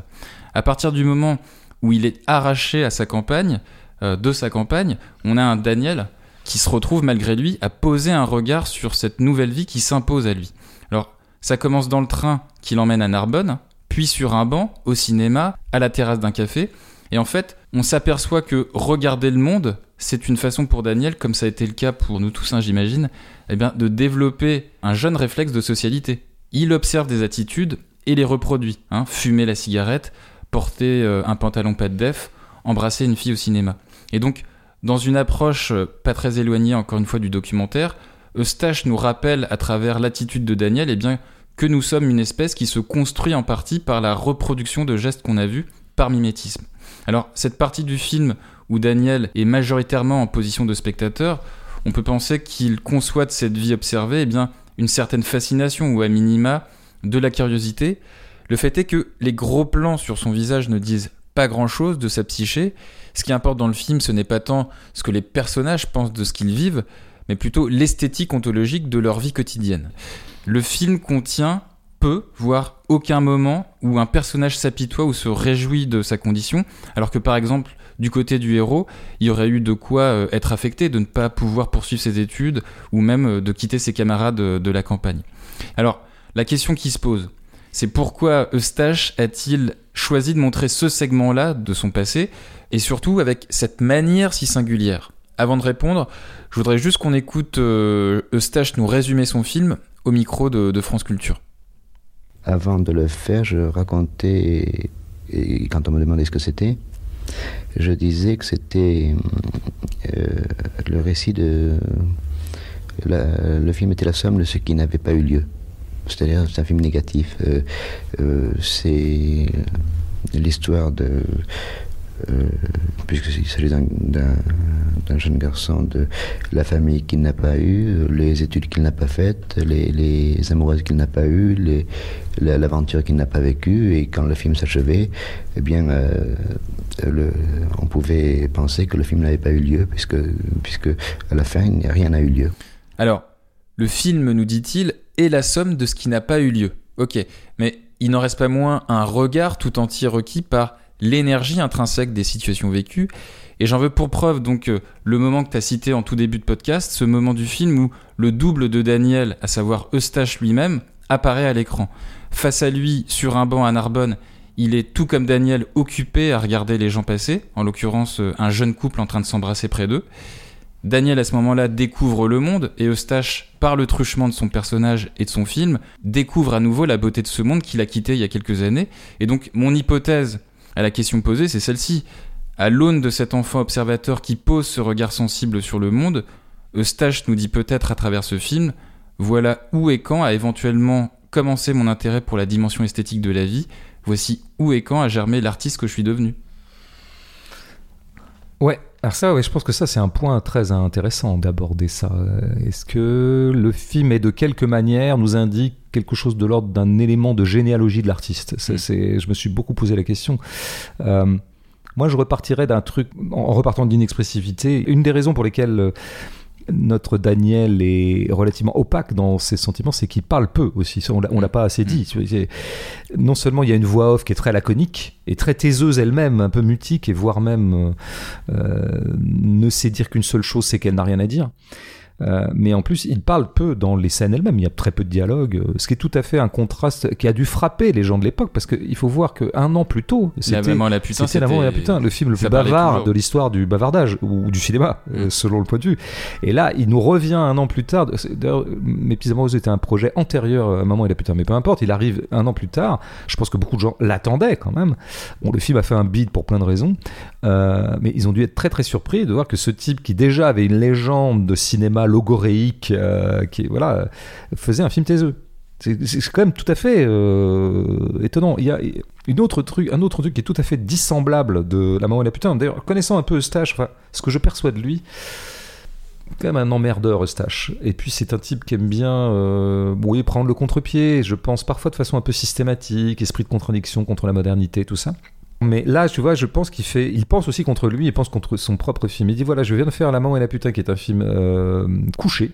Trois quarts des scènes sont quand même dans un lit, dans, euh, La Maman et la Putain. Et en plus, ce lit est un matelas, donc en fait, c'est un effet de d'horizontalité au carré, quoi. Mm. Euh, c'est un matelas par terre, je veux dire. Il n'y a pas de, mm, mm, il n'y a pas de sommier. il n'y a pas de. Il n'y a pas de sommier, c'est comme ça qu'on dit. Je Je sais pas, on est on est nul en lit. ouais, enfin, tout le monde comprend, ça va, quoi. On va pas non plus impressionner les gens avec notre lexique. Non, mais ils mangent au lit, euh, ils écoutent de la musique au lit, ils boivent au lit, euh, bon, euh, etc. Là, nous commençons par le lit, mais nous en sortons. Et nous allons avoir un film qui est souvent beaucoup plus mobile. C'est un film mobile où on voit par exemple beaucoup les gens marcher. Donc je me dis, tiens, Eustache, il, il s'est dit, je viens de faire un film très bavard et statique, enfin, bavard allongé, je vais faire un film debout, mutique. Il y a un moment, il y a le seul moment où Daniel parle un peu, il fait une espèce de monologue totalement inattendu et impromptu sur quoi? Sur un prof qui enseigne Phèdre ou mm. Racine et qui ne vivra jamais ce que vivent les personnages passionnés de Racine. Et là, son interlocuteur lui dit. Euh, ce que j'en pense, mec, c'est que tu devrais commencer par te dépuceler de la parole. J'ai l'extrait, on peut l'écouter. Ouais, bah vas-y. Dans un livre que j'ai lu, le type parle de ses années d'école. Et il dit que quand il avait 15-16 ans, il était gêné par son professeur de français. Il ressentait comme un malaise, parce qu'il voyait que quand le professeur parlait de la passion dans les pièces de Racine et Corneille, il disait la même chose chaque année, faisait le même cours, et qu'après tant d'années, les mots qu'il disait n'avaient plus de sens, plus de cœur, et qu'en fin de compte, ce professeur était le dernier à pouvoir parler de ça. Bien sûr, il les avait lus, apprises, mais il ne les vivrait jamais. Alors que lui, l'élève, sentait déjà qu'il allait dans sa vie vivre ces passions-là, ou des semblables. Qu'est-ce que tu en penses? Je pense que tu pourrais commencer par te dépuceler de la bouche. Bon, maintenant je vois quatre fontaines, tu viens? euh, non, c'est pour dire à quel point le seul moment où il ouvre sa gueule, il est calmé, donc vraiment il est, euh, bouche, il, est bouche cousue. Mm. Quant au mouvement lui-même, il y a un truc qui me frappe dans le film, c'est à quel point euh, beaucoup de scènes sont donc en mouvement. Il y a par exemple beaucoup de travelling latéraux qui suivent des gens marchant. On l'a vu dans la grande scène finale qui se terminera par un baiser. C'est une scène mobile. Mm. C'est une scène. on, les suit, on, les suit de dos d'ailleurs. Et ça marche tout le temps, ça marche, puis à un moment, ils vont quand même s'arrêter. Et donc, beaucoup de travail. Et il y en a beaucoup dans le film, comme ça. Donc, on pourrait dire, c'est un film en mouvement, c'est un film actif, quoi. C'est un film où il se passe. Les gens avancent, quoi. Contrairement à La et la Putain, qui avait comme une sorte d'inertie, comme ça. Hein. Oui, sauf qu'en fait, c'est des faux mouvements. on l'a vu avec la scène finale. Au bout du compte, c'est vrai qu'il y a ce baiser, ben, euh, euh, tant de mouvements pour pas grand chose. C'est-à-dire que, normalement, ils étaient censés aller à un bal, on verra jamais le bal. Ils étaient censés aller draguer des filles. Bon, au bout du compte, il n'y aura pas beaucoup de filles. Donc, c'est des faux mouvements. Il y a une scène comme ça qui est très euh, frappante, c'est qu'on les voit avec son beau-père et sa mère sortir un soir. Ils sortent Dans les maison allées, ouais. et il marche. Et là, pareil, travelling. En général, dans un film, quand on suit quelqu'un en travelling, c'est qu'il va quelque part, ou qu'un bandit va l'attaquer, enfin, il va se passer un truc. Bah, en fait, non, cut, retravelling, remarche. Ah, pourquoi nous détailler ça? Pourquoi le détailler? Pour le détailler. Et ils arrivent où? Ils arrivent au cours, là, et qu'est-ce qu'ils font? Ils s'arrêtent. Eux, ils parlent. Bah, il- Euh, elle explique, euh, la maman explique à, à son fils pourquoi en fait. euh, Ils vont pas sur le cours. Ils vont pas sur le cours Ouais. parce que José en fait est pas encore divorcé. Voilà. Nous apprenons des choses à ce moment-là. Il n'en reste pas moins vrai que cette scène bah, finit en autre boudin, c'était quand même très décevant. En fait, et donc, qu'est-ce qu'ils font? Ils s'arrêtent et ils regardent. Plutôt que d'aller sur le cours et d'y vivre quelque chose, ils regardent. Et là, tu l'as pointé. Ce qui saute à la gueule quand même pendant tout le film, C'est que le- C'est- l'enfant il observe l'enfant est un regardeur. Mais C'est- même dans le c'est- garage, hein, il est assis sur sa petite boîte là, son petit. Il fait rien. Alors qu'il est censé travailler d'ailleurs, mais bon, apparemment, il est un peu, il- on sait pas trop quoi lui faire faire. Donc il, il ne fait rien, il regarde. D'ailleurs, à la fin, c'est la dernière réplique du film, hein, quand il revient avec ses copains là, à toute fin, et que c'est reparti comme en 40, ils se- ils- de nouveau, ils vont un peu euh, s'amuser dans les prés. La dernière réplique du film, c'est lui qui est un peu en retrait par rapport au groupe, et il y en a un qui lui demande Mais qu'est-ce que tu fais? Comme quand on dit Mais alors qu'est-ce que tu fous? Tu nous rejoins ou pas? Ouais, parce qu'il était en train de ploter une fille Voilà. à ce Mais je, je- c'est écrit de noir sur blanc. La dernière réplique du film, c'est Qu'est-ce que tu fais? Et la réponse implicite qui ne vient pas, c'est rien. En fait, c'est un héros qui fait rien. et- Comme ce que disait Donc, Eustache dans l'extrait. tout à fait. Mais c'est pas simplement qu'il lui arrive rien dans sa vie, c'est que dans les scènes concrètement et matériellement, on le voit essentiellement regarder. Alors là, je veux dire, si tu veux avoir une démonstration de toutes les possibilités formelles au cinéma pour euh, mettre en place un héros qui regarde quelque chose, là t'as tout, hein. t'as les raccords de regard, euh, t'as euh, lui en amorce avec ce qu'il regarde en arrière-plan, tu as parfois des surcadres, euh, notamment quand il regarde la femme qui embrasse des gens dans la nuit, bah, c'est il y a entre lui le regardant et elle la regarder un, la vitre qui est encadrée par un, un carreau. Il n'y a pas de zoom ni de dézoom. Il n'y a pas ça, ouais, c'est Ouais. vrai qu'il fait pas ça, c'est Mm. étonnant. Ouais. Euh, alors il fait souvent des chants contre chants, on le voit lui regarder, puis dans le contre chant on a euh, euh, ce qu'il regarde, avec effectivement une inexpressivité par rapport à ce qu'il voit. C'est très rare qu'il montre quoi que ce soit. Donc c'est ce que je me disais aussi, c'est peut-être que la froideur du film tient au fait qu'on se focalise beaucoup sur ce qu'on pourrait appeler le regard lui-même, qui est peut-être le celui de nos sens, qui est peut-être le moins chaud il y a quelque chose de d'abstrait dans la vue. C'est paradoxal de dire ça parce que la Mhm. vue est ce qui nous donne accès à la réalité du monde à la chair, mais c'est distant la vue.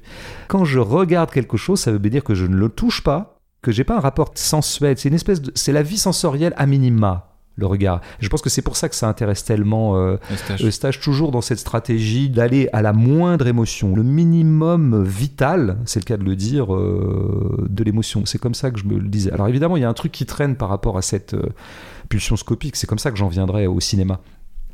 En tout cas, à ce dispositif qui est qu'un garçon passe son temps à regarder des choses.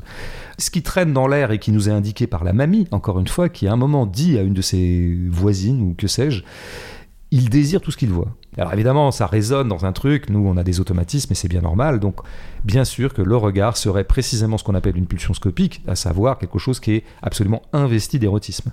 Je regarde quelque chose parce que je le désire, et que donc, qu'est-ce que ça serait que cet enfant qui regarde des choses? Ben, il regarde des choses à défaut de pouvoir les toucher. Et ça, c'est typiquement la zone intermédiaire dans laquelle il se trouve, c'est-à-dire la préadolescence, où tu commences à avoir des désirs, mais tu ne peux pas encore les actualiser. C'est quand même ça, 12-13 ans. hein. C'est quand même une période un peu un, pénible. petit, un petit peu la scène d'église là. Ben oui, Où il suit Donc on- euh, ouais, de, voilà. très près, de très près. euh, de très très près, mais il touche, mais il touche fille. pas. Quand il touche un peu, mais on voit que c'est un peu interdit, c'est toujours un peu en loose day, c'est vraiment le type. Donc, bon, bah, à défaut de. C'est ce qui se reproduira pendant la, la chorale. Bon, bah, il regarde, il ziote un peu à côté de lui, et puis il commence à toucher, mais il touche pas. avec sa main là. Donc, le regard serait envisagé comme un pis-aller par rapport à ce que serait euh, euh, le vrai désir qui serait quand même de consommer cette affaire, de toucher un peu, d'aller y mettre les mains, quoi, en quelque sorte. Ça serait peut-être aussi la condition d'un enfant. L'enfant est celui qui peut s'accaparer très peu de choses, qui possède rien, qui est très- une créature empêchée, un enfant. Euh, Il n'y a pas beaucoup de possibilités pour un enfant. Donc, qu'est-ce que fait l'enfant? Il regarde. Mm. C'est la force du pauvre, le regard. Et par ailleurs, c'est un enfant pauvre. Et donc, euh, un enfant pauvre, bah, c'est celui qui est habitué à se contenter de regarder des choses dont il ne peut pas avoir l'usage. Donc, tout ça, ça pourrait expliquer la centralité du regard, presque, je je vais presque dire socio-anthropologiquement. Mais il y a quand même aussi cette idée que le film s'appelle Mes petites amoureuses et que donc ça serait vraiment du regard érotique est au travail. D'ailleurs, dans la fameuse scène où il y a Jean Eustache lui-même, Qu'est-ce qu'il est en train de faire, Joe Eustache? Il est en train de regarder un couple qui s'embrasse. Bah oui, Ouais. il regarde Ouais. la même chose en fait. Tout à fait. Il regarde la même chose, donc c'est comme s'il y avait Ces une amoureux là. il y a une continuité entre le jeune Eustache et le vieux Eustache et qu'ils auront tous les deux passé leur temps à regarder des filles ou à regarder des choses qui ont à voir avec l'érotisme. Bon. Alors on peut dire que dans ce cas-là, le regard n'est qu'un moment en attendant mieux. Bon. Sauf qu'en fait, le film dit pas ça. Il dit quelque chose de plus complexe. Il dit que le regard est une fin en soi. Et ça, c'est ce qui apparaît quand même dans l'épisode de la route de Salinas, avec la jeune fille, et quand ils s'embrassent. Qu'est-ce qu'il lui dit? Il le dit à elle directement, il dit Moi j'avais envie de m'arrêter et de la regarder. Dans le feu même de l'action, il avait juste envie de prendre du recul, c'était l'heure de retrouver finalement le dispositif de distance que induit et permet le regard, à savoir ben, simplement être en train de regarder les choses plutôt que de les toucher. Ce qui définit quand même très largement euh, quelqu'un qui aurait un rapport euh, scopique au monde, comme si c'était encore une fois une finalité. J'en veux aussi pour preuve, tu sais, à un moment, il y a les mecs des quatre fontaines, là, le café. Alors, le café est disposé de telle sorte que leur- tous leurs sièges sont tournés vers la rue, Sur la vers, place, vers- sur vers la place, placette. ouais. Et on voit bien que leur activité, ou plutôt leur pseudo-activité principale toute la journée, C'est de regarder les filles. de regarder les filles passer. Et de les siffler, un- euh, Et de les siffler, ce qu'il y en, a qui- un qui est pas content qu'il fasse ça parce qu'il trouve que c'est respectueux. Mais en tout cas, dès le regarder, c'est-à-dire on est là et on est au spectacle. Et le spectacle semble être une fin en soi, encore une fois. À aucun moment on voit ces mecs. À un moment, ils iront à Sainte-Marie pour soi-disant draguer. Mais en fait, ils le font pas.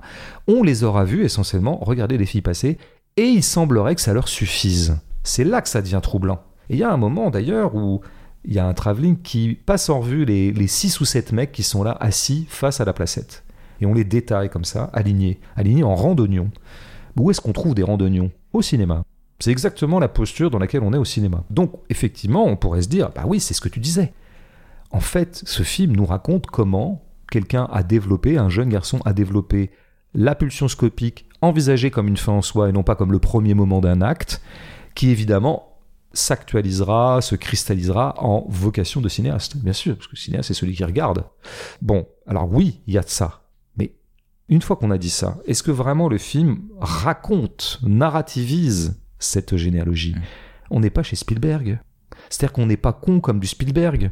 On n'est pas en train de refaire droit à la facilité généalogique de tout était déjà là dès le début. Il n'y a pas une Et de révélation. toute quoi. façon, j'avais un destin de cinéma et j'ai eu une scène matricielle et primitive au cinéma où vraiment, waouh, l'écran m'a tellement tétanisé, hypnotisé, fasciné. Mais d'ailleurs, quand il est au cinéma, euh, il regarde même pas Mais vraiment tout le film. Mais bien sûr, évidemment, la il essaie de seule- choper une meuf. Évidemment qu'on le voit qu'il aime le cinéma. Il y, a, il y a deux, trois mentions comme ça très furtives. On dit Ah, toi, t'aimes bien aller au cinéma. hein Ou alors on le voit être toujours attentif.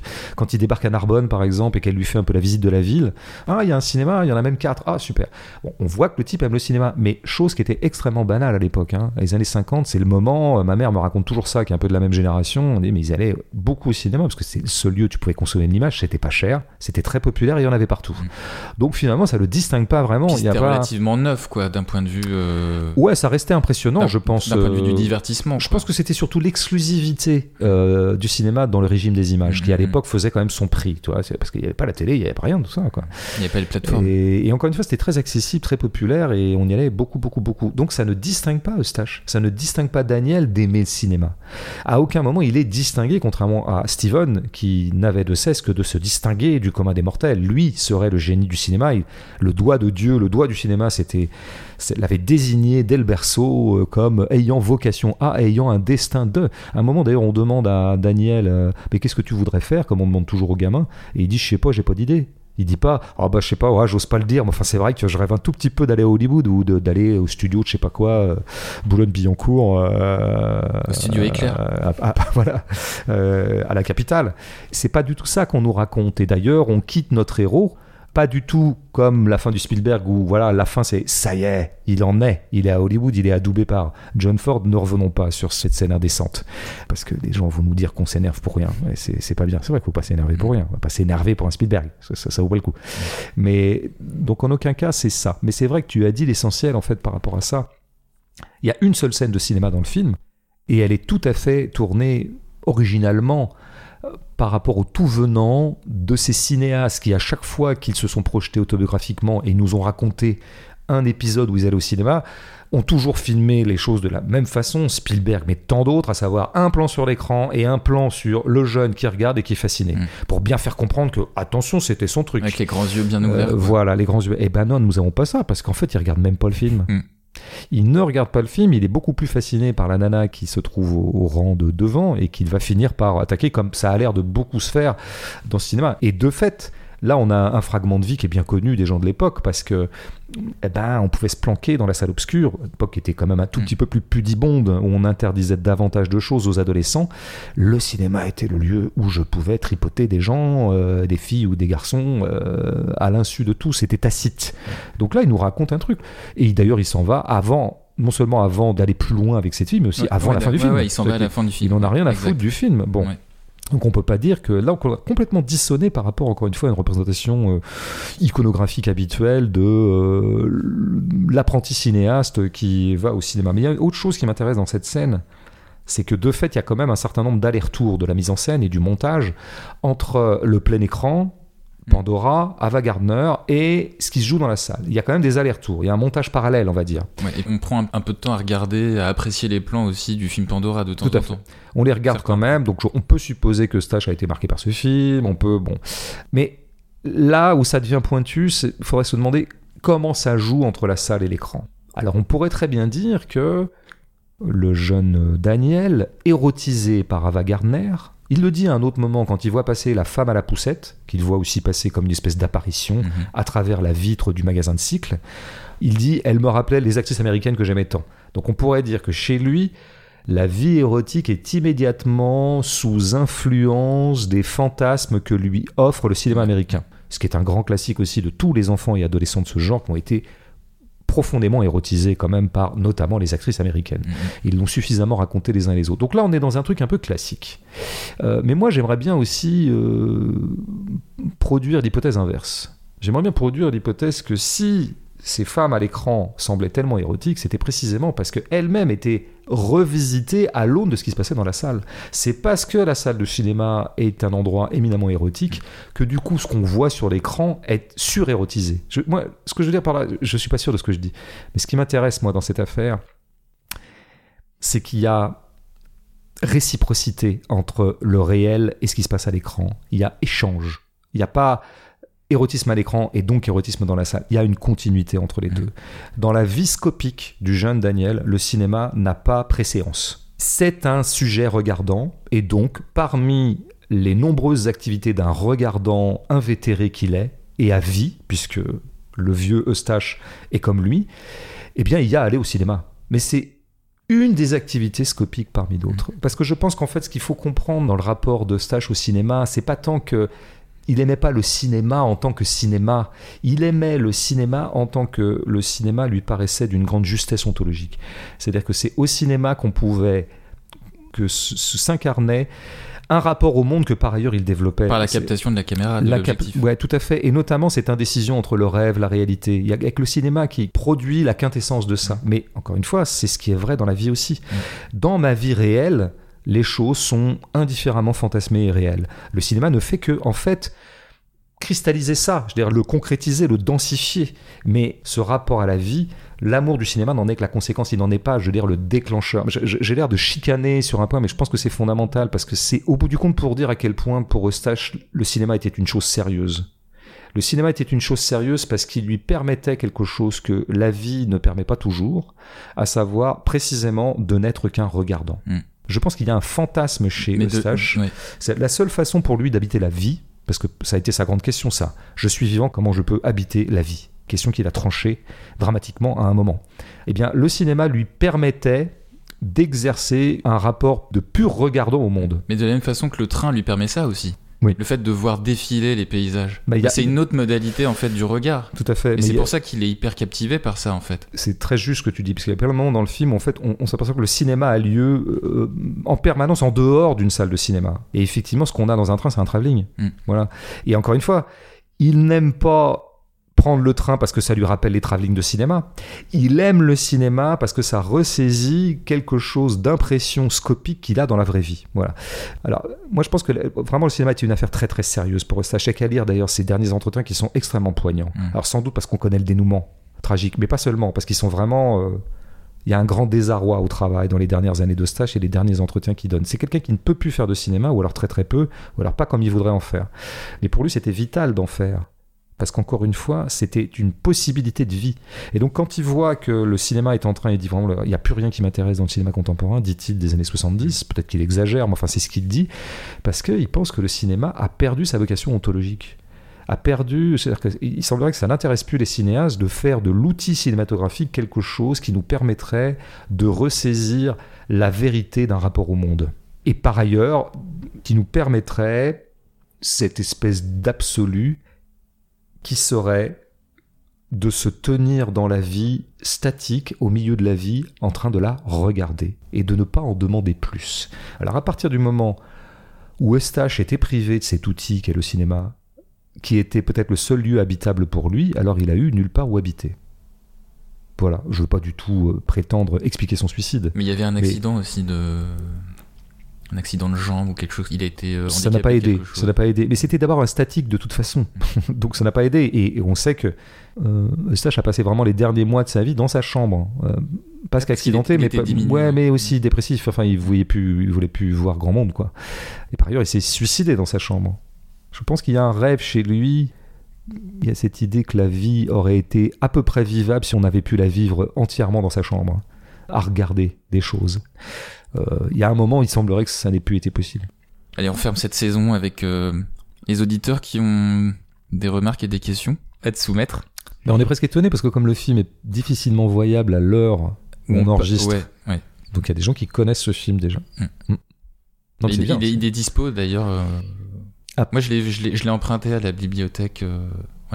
Avant, Ouais. avant que tu m'envoies le lien, je l'avais, l'avais Ah d'accord. Ah, moi pour une fois que je, je pensais avoir l'exclusivité, enfin, je pensais avoir été généreux et utile pour une fois dans ta vie. Non, mais je l'ai- En fait, bon, décidément. je- Ça m'a été utile parce que j'ai pu le Non revoir. non mais te, te rattrape pas, je ne te sers à rien. C'est des choses qui sont maintenant euh, établies. Allez, on conclut avec une question de Ferdinand. Peut-on considérer Mes petites amoureuses comme l'anti 400 coups? 400 coups étant le film de Truffaut, François Truffaut. Bah, c'est sûr qu'il y a. Alors, je pense que Eustache euh, n'aimait pas beaucoup Truffaut. Euh, je sais pas pourquoi. Il y a eu des choses biographiques entre eux, mais je pense qu'il n'aimait pas son cinéma. Ça, de toute façon, c'est plutôt Godard d'ailleurs qui a filé des coups de main à, à Eustache. Eustache pendant que Truffaut donnait des coups de main à Piala. Alors, sans rentrer dans des détails biographiques que je ne connais pas, pour moi, c'est un peu une chose et son contraire. D'une part, parce qu'effectivement, euh, Truffaut joue plutôt sur la corde sentimentale. C'est-à-dire que quand un héros ressent quelque chose chez Truffaut, il l'exprime. Et la musique se charge euh, de surexprimer la chose des fois que le spectateur n'aurait pas compris. Et donc le spectateur à ce moment-là peut pleurer avec le personnage et développer avec lui une empathie. Il était d'ailleurs compliqué quand même de pas rentrer en empathie avec le jeune Léo, euh, notamment celui des 400 coups, qui est quand même une créature. On peut au moins savoir gré à Truffaut d'être allé dénicher Mm. ce joyau-là quand même. Que par ailleurs Eustache a utilisé euh, dans son La film le plus connu. Ouais. Bon, alors c'est vrai qu'il l'a un peu utilisé à contre-emploi. Euh, pas à contre-emploi, mais disons à l'inverse de ce qu'avait organisé Truffaut avec les trois premiers volets de l'histoire d'Antoine Douanel. Il y en avait eu trois à ce moment-là, je crois. Domicile, oui, 400 coups, baiser volé, domicile conjugal. Il y en aura un quatrième un peu plus tard.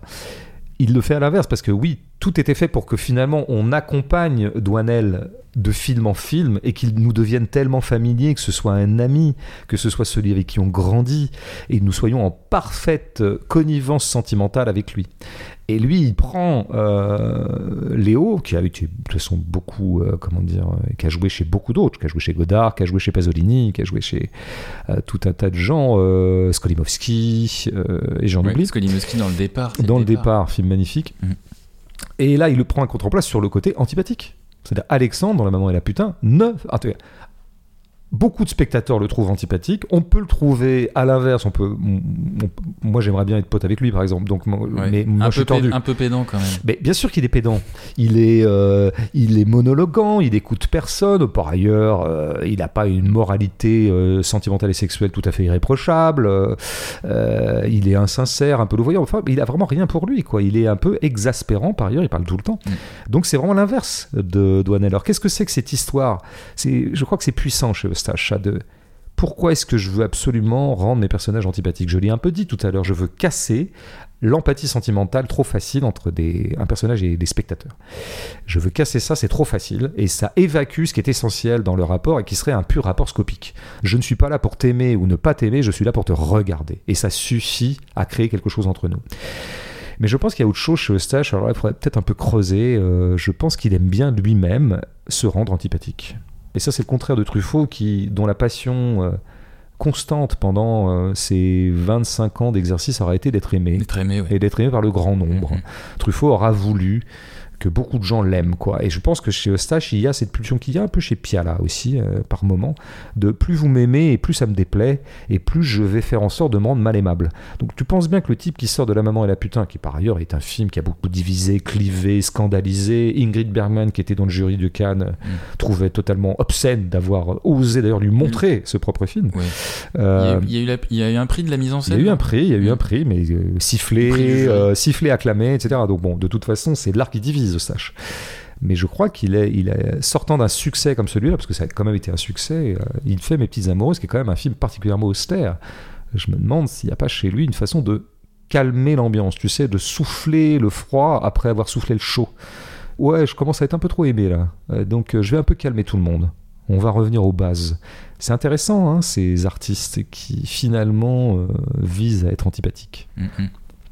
Et d'ailleurs, tu parlais de présence de musique dans les films de Truffaut. C'est vrai qu'on l'a pas dit, mais euh, à part la musique de Trenet et une petite chorale, il n'y a, a pas de musique. Mais oui, mais ça, c'est ce que j'ai appelé Mm. l'assèchement. Mm. Assécher, assécher, assécher, enlever le mauvais liquide, enlever les mauvaises larmes pour avoir les, éventuellement les bonnes larmes. La seule bonne larme qui tienne, c'est la larme qui me vient quand je songe que j'existe. Merci François pour cette euh, dernière critique de la saison. Bah ouais. Qu'est-ce qu'on va faire pendant trois mois? Nous, on va se faire chier, non? Moi, je vais faire un peu de surf, mais ça fait pas la blague non plus. Hein. Je fais un peu de rando, moi. Ouais. Qui est un peu le surf de l'intello, je dirais. Ah.